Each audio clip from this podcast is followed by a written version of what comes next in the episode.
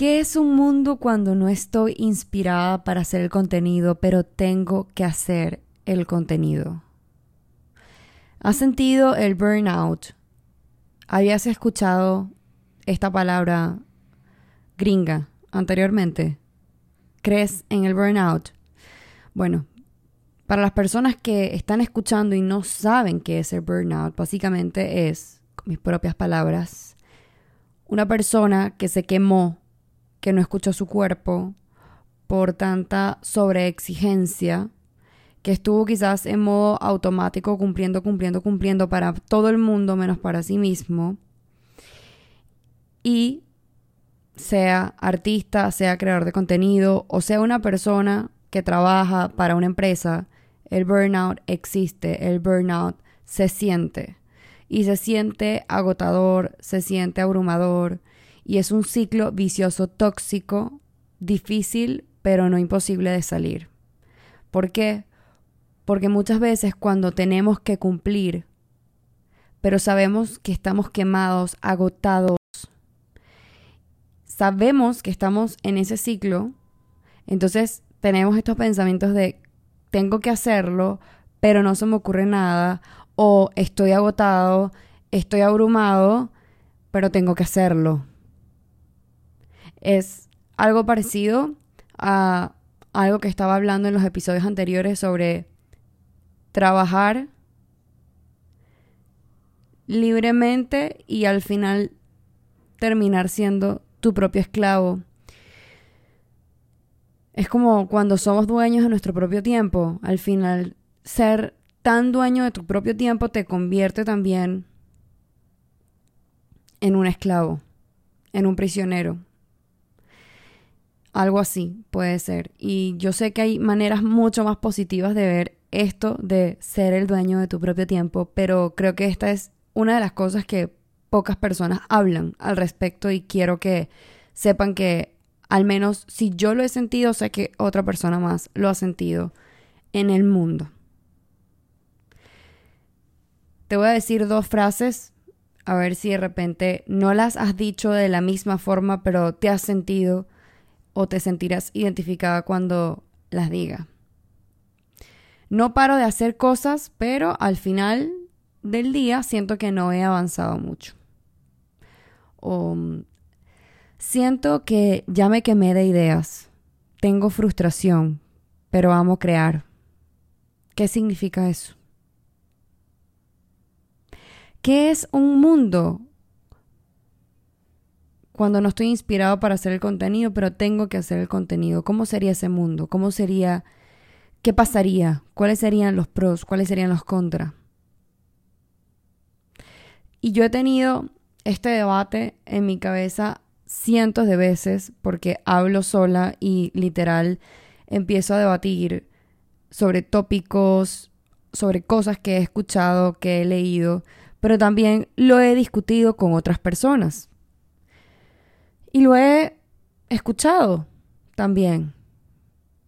Mm, no es un mito, no es algo falso que existen los artistas, existen los creadores de contenido y existen los influencers. Muchas personas confunden y colocan a estas tres personas o estas tres características las colocan en un solo arquetipo, en un solo tipo de persona, cuando realmente sí pueden existir tres tipos de personas en redes sociales, en el mundo, whatever. ¿Qué me, ¿Qué me considero yo? Yo me considero una artista que por consecuencia de estar, de ser millennial y de estar dentro del mundo de las redes sociales y de exponer mi arte, porque así comencé yo, eh, me convertí en una creadora de contenido porque quiero vivir de crear. Quiero vivir de la creatividad, quiero vivir de eso. Ahora, ¿qué pasa?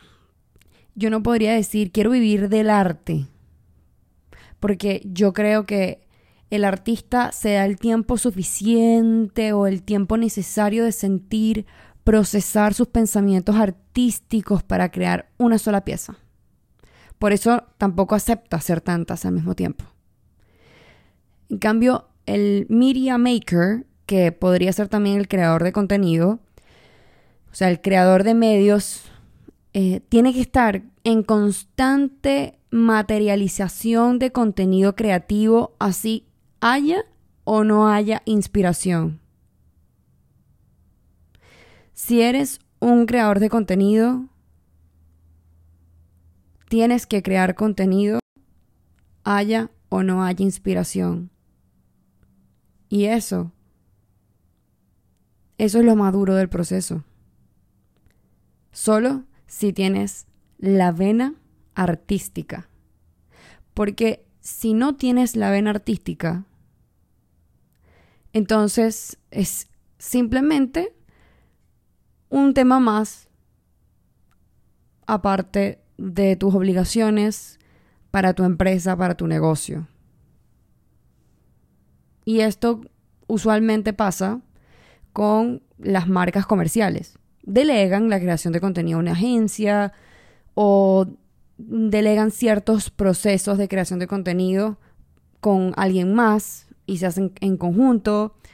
Si eres una marca personal, sí, obviamente puedes delegar también ciertas cosas, pero si eres una marca personal, la recomendación es que si todo esto se centra en ti como la identidad de la marca, es decir, tú, tu cara es básicamente el activo más valioso de, de tu perfil o de tu marca, si eres una marca personal.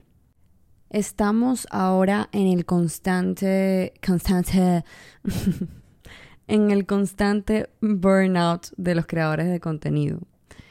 En un mundo donde la mayoría de nosotros tenemos que sí o sí estar en el mundo digital, es decir, en redes sociales, y colocar algo para que el mundo lo vea y poder obviamente monetizar, vivir, o sea, si queremos realmente vivir de lo que hacemos, no solo, no solo siendo marca personal, sino marca comercial. Y por consiguiente, yo creo que el artista ahora tiene que convertirse en creador de contenido o, no por ley, ojo, así me pasó a mí. Y muchas veces he terminado en burnout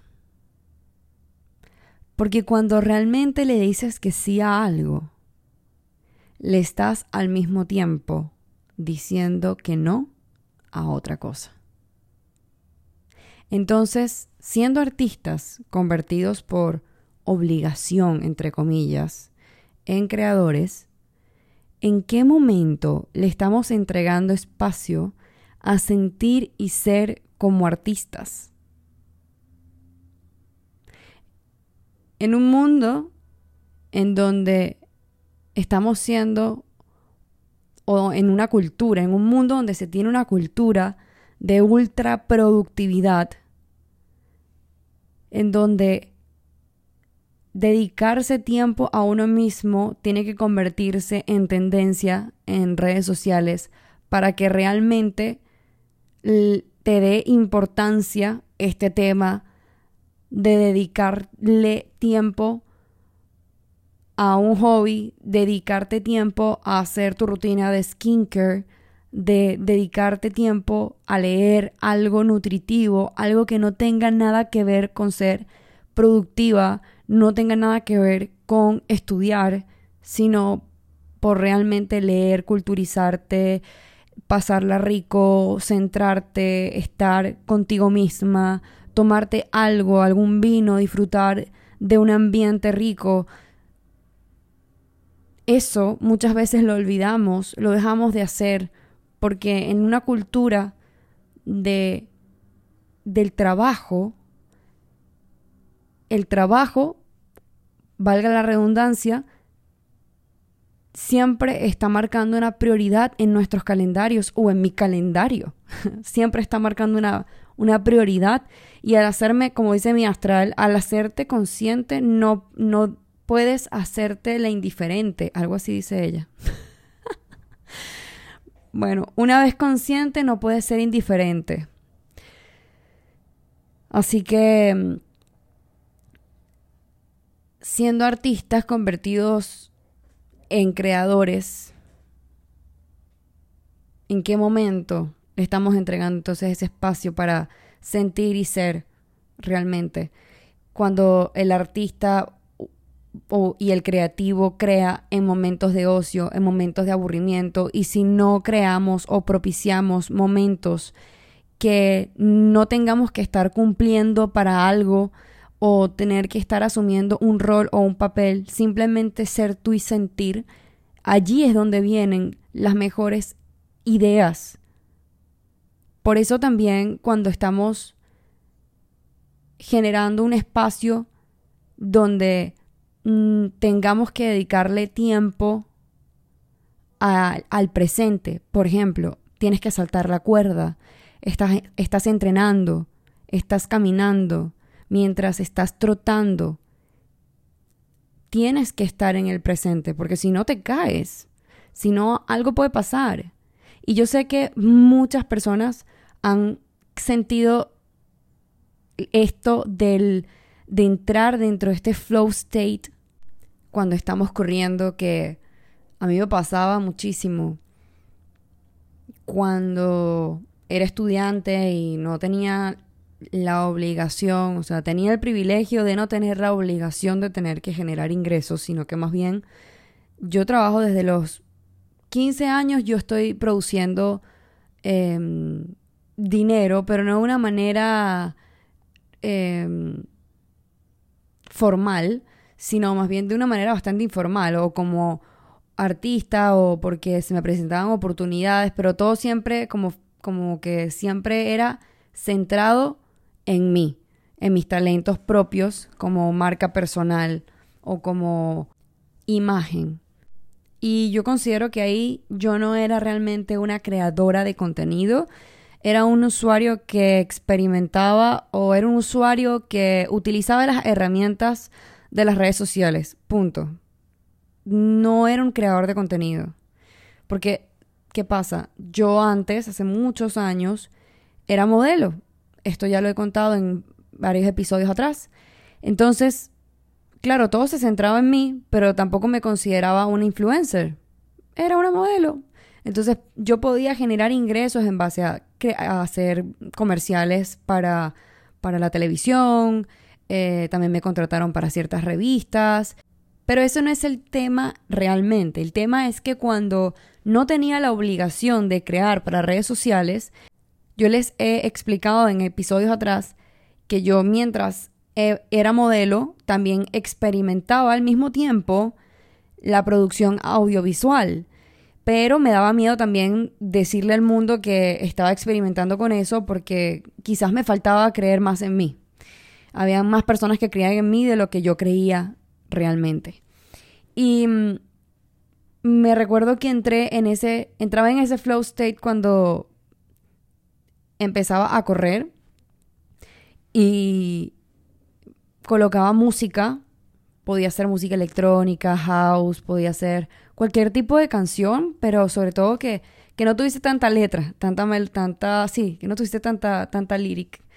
Pero mm, eso hacía que yo pudiese imaginarme visuales, me pudiese imaginar escenas y incluso de allí nació una de una de las primeras ideas que tuve para poder crear un video musical y eso también quisiera contarlo en otro podcast, o sea, cómo fue esa experiencia para mí, mi primer video musical y, y el hecho de solamente conseguir la locación, el artista indicado para hacerlo, hacerlo y que sea de bajo presupuesto, pero cómo fue, cuántas personas asistieron, todo eso también se los quiero contar.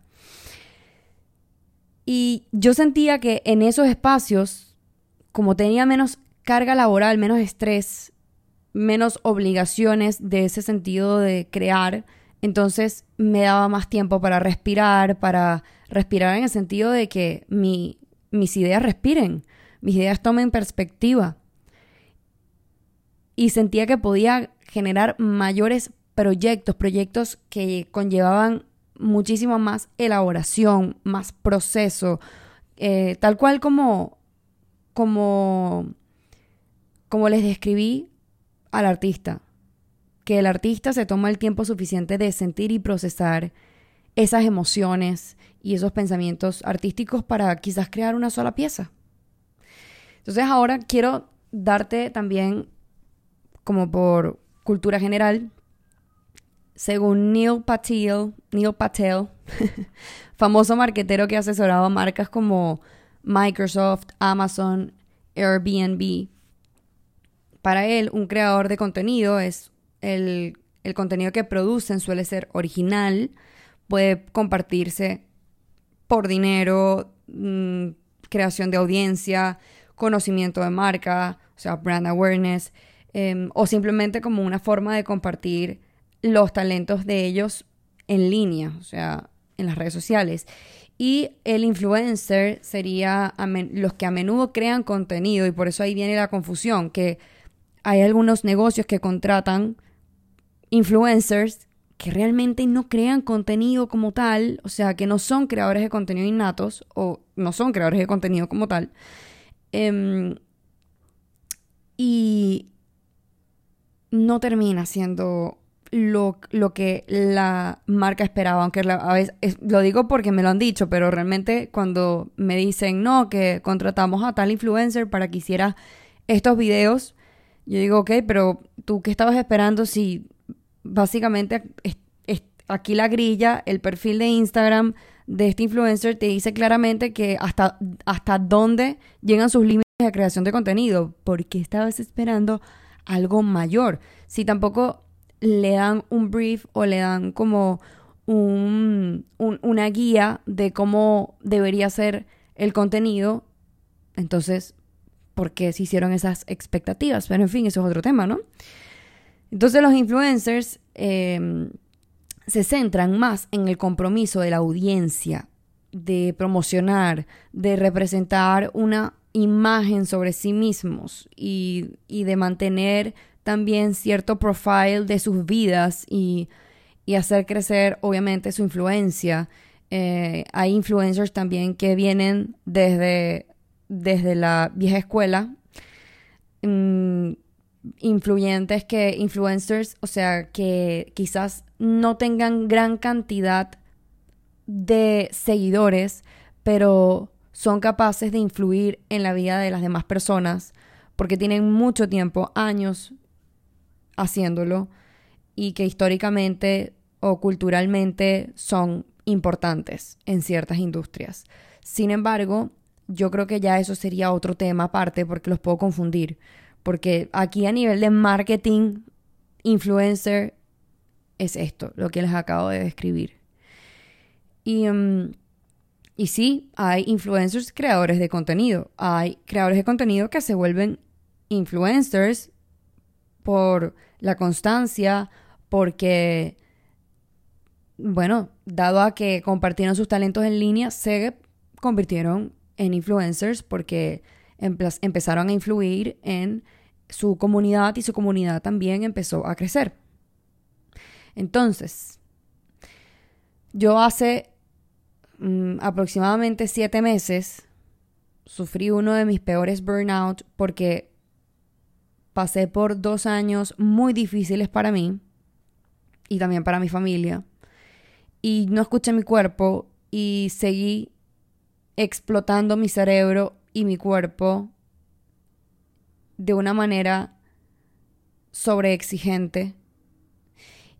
Y eso desató un montón de cosas en mi mente, en mi cuerpo, y ya estaba agotada, sinceramente. Y dije, yo iba a dar la novena edición de Siogram el año pasado, en noviembre, y decidí no hacerlo. Dije, no lo voy a hacer.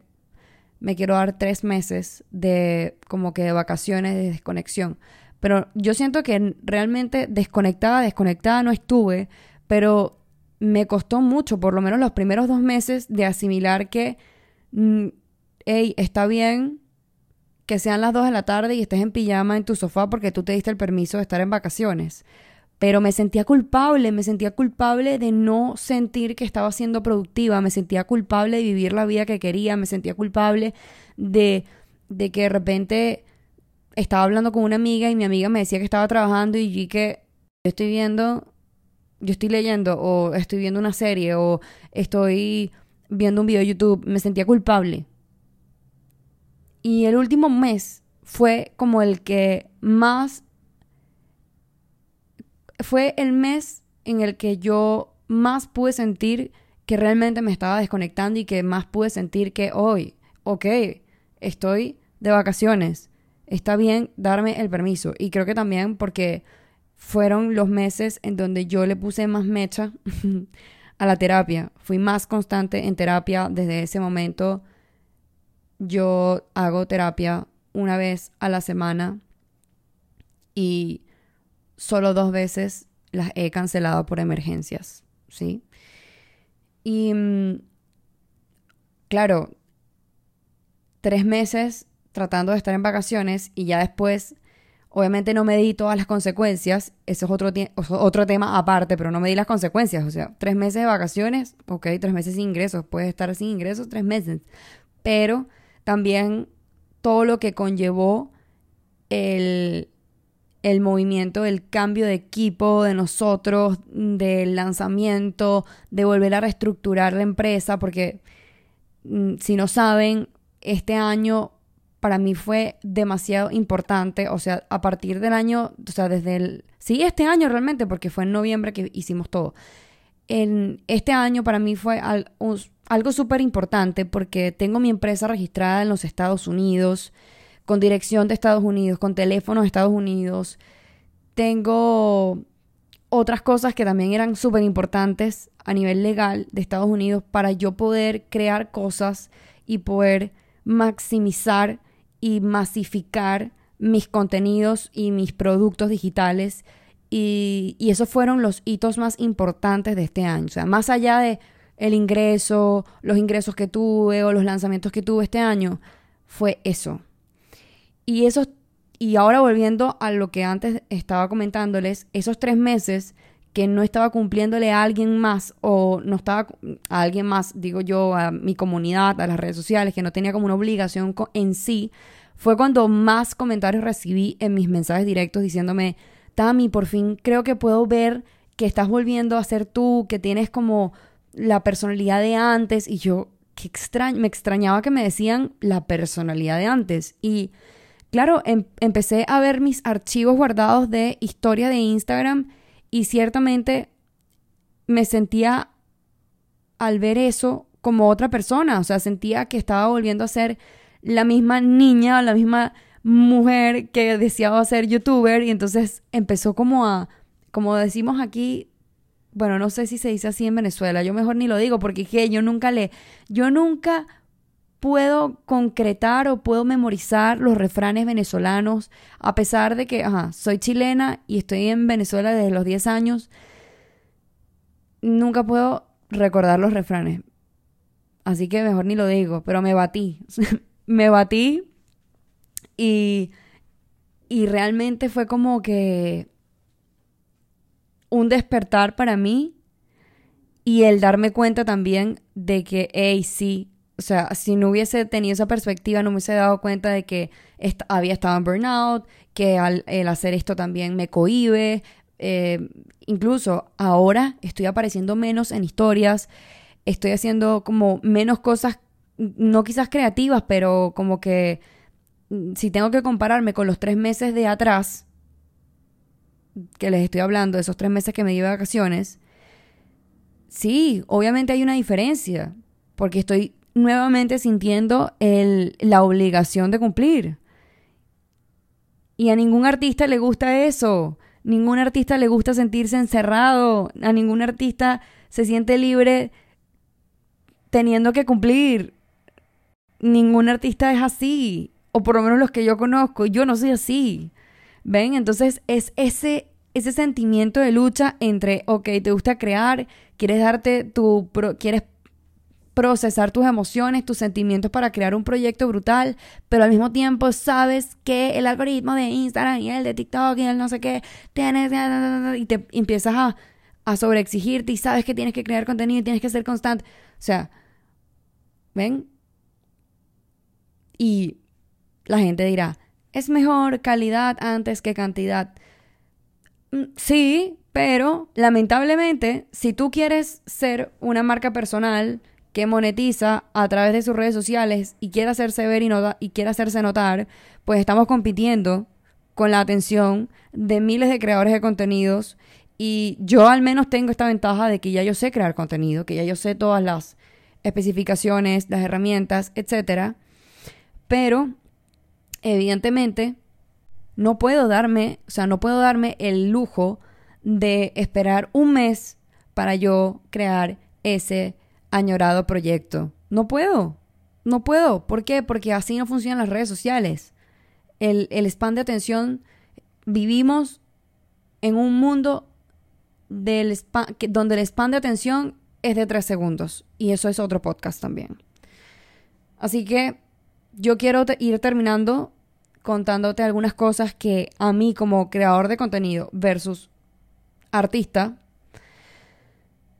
me han ayudado para yo poder sentir menos agobio. Y todo se basa en la organización, de verdad. Y yo sé que a veces los artistas tenemos la, concepción o tenemos el prejuicio de que no, que los artistas no son ordenados. Maybe la mayoría, pero eso también se aprende. Yo aprendí a ser lo más ordenada que he podido ser y sigo aprendiendo y al punto en que me encanta seguir aprendiéndolo porque sé las consecuencias, las buenas consecuencias que me da hacerlo. Entonces, es muy diferente buscar el tiempo para hacer las cosas a hacer el tiempo. Hacer el tiempo significa que tú puedas usar una de mis de uno de mis mejores tips que te puedo dar y que te di también en SEO Tips de, una, eh, de una manera mucho más detallada. SEO Tips es la guía gratuita que tienes que descargar, que está en el link de mi biografía de Instagram, que se llama Time Blocking. Yo uso Google Calendar y casi todas, o sea, por ejemplo, ahora estoy pagando un manejador de proyectos que se llama ClickUp y lo tengo ahora enlazado con mi Google Calendar y esta semana aprendí a enlazarlo y aprendí a colocar como que las tareas, que las tareas también aparezcan en mi Google Calendar de lo que estoy haciendo actualmente y es brutal. Pero de eso no se trata, el, time blocking como tal, porque el time blocking no es eh, de colocar detalladamente todas las todo el to-do que vas a hacer de 2 a 5 de la tarde. No, no se trata de eso. Se trata simplemente de, por ejemplo, está el trabajo 100% enfocado que se llama deep work y está el trabajo multitasking.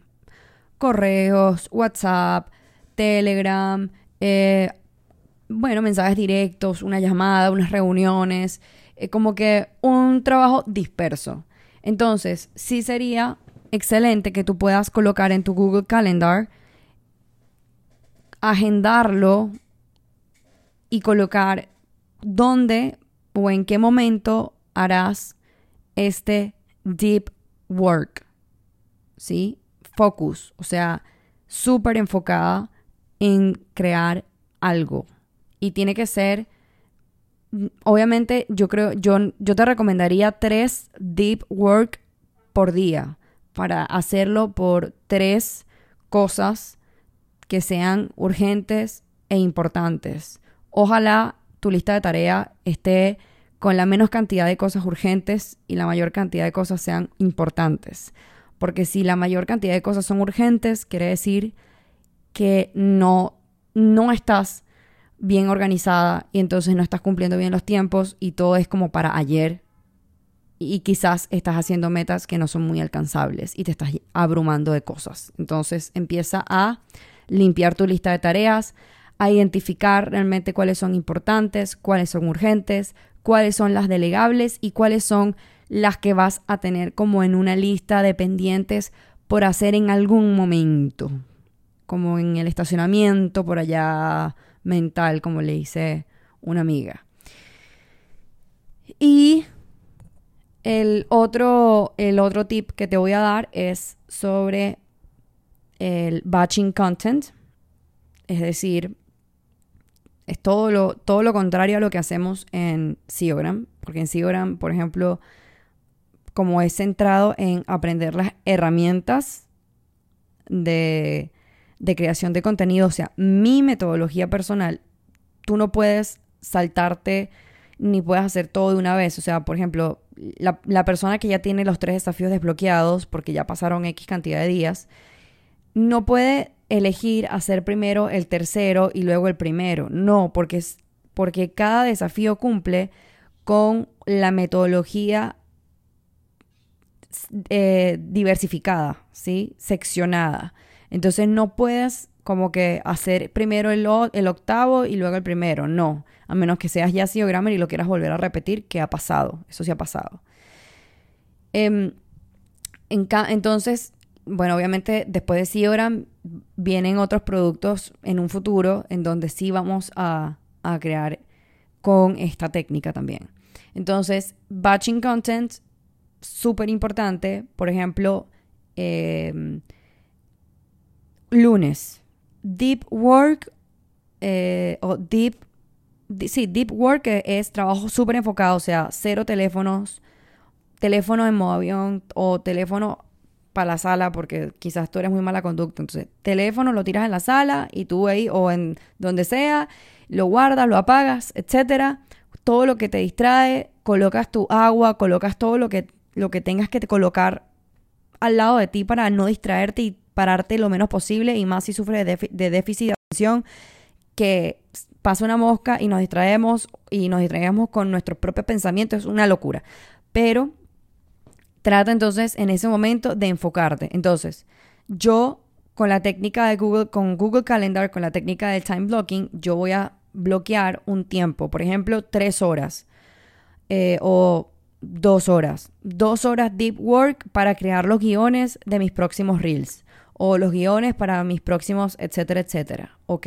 Sé que en ese deep work puedo tener X cantidad de descansos y puedo colocar el temporizador. Hay una aplicación que se llama Tomato, Tomato, en donde tú puedes como buscar, em, pues puedes hacer tu administración de tiempo basada básicamente en la técnica de Pomodoro. Y si no sabes cuál es la técnica de Pomodoro, tarea para la casa o esperas a otro podcast que hablemos de eso también si te gusta eso.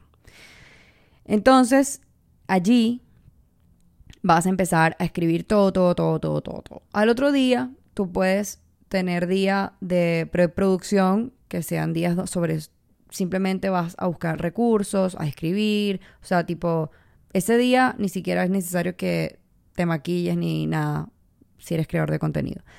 Por ejemplo, y al otro día, dependiendo de cuántos días te lleve la preproducción, pero al día de producción donde tienes que producirte, donde tienes que maquillarte, tienes que grabarte, etcétera, vas a tener tu lista de todos los reels que vas a hacer o de todos los YouTubes eh, o todos los videos o todos los podcasts que vas a hacer y los vas a grabar todos por lote. Entonces, batching content se llama, es la, es la técnica de la creación de contenido por lote, ¿sí?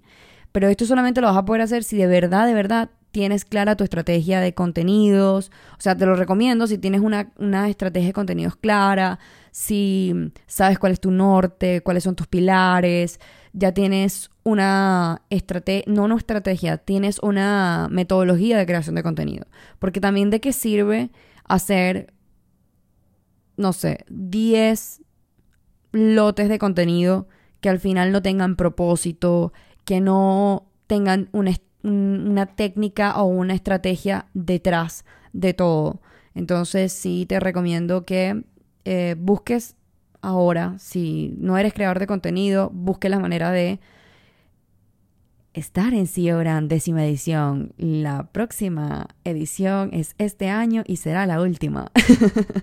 no, no, pero hablando en serio, que busques realmente herramientas que te ayuden a potenciar estas habilidades. Y mm, ya para ir cerrando, los quiero invitar a eh, ir a mi Twitter y que me dejen preguntas sobre la vida creativa, sobre todo lo que he podido hablar en el podcast para que me ayuden a seguir creando y yo no caer en el burnout. Y yo sé que muchas pueden estar pensando, Tami, si lanzas tantos podcasts eh, en la semana, puede que caigas en burnout. Sí y no, lo estoy haciendo como ejercicio creativo porque también hay una frase que me gusta, que la cantidad te lleva o la cantidad es el camino hacia la calidad. Y yo quiero lanzar realmente mi podcast oficialmente en Spotify y quizás este mismo que estás escuchando esté en Spotify en algún momento o quizás ahora, no sé, estoy hablándole al futuro.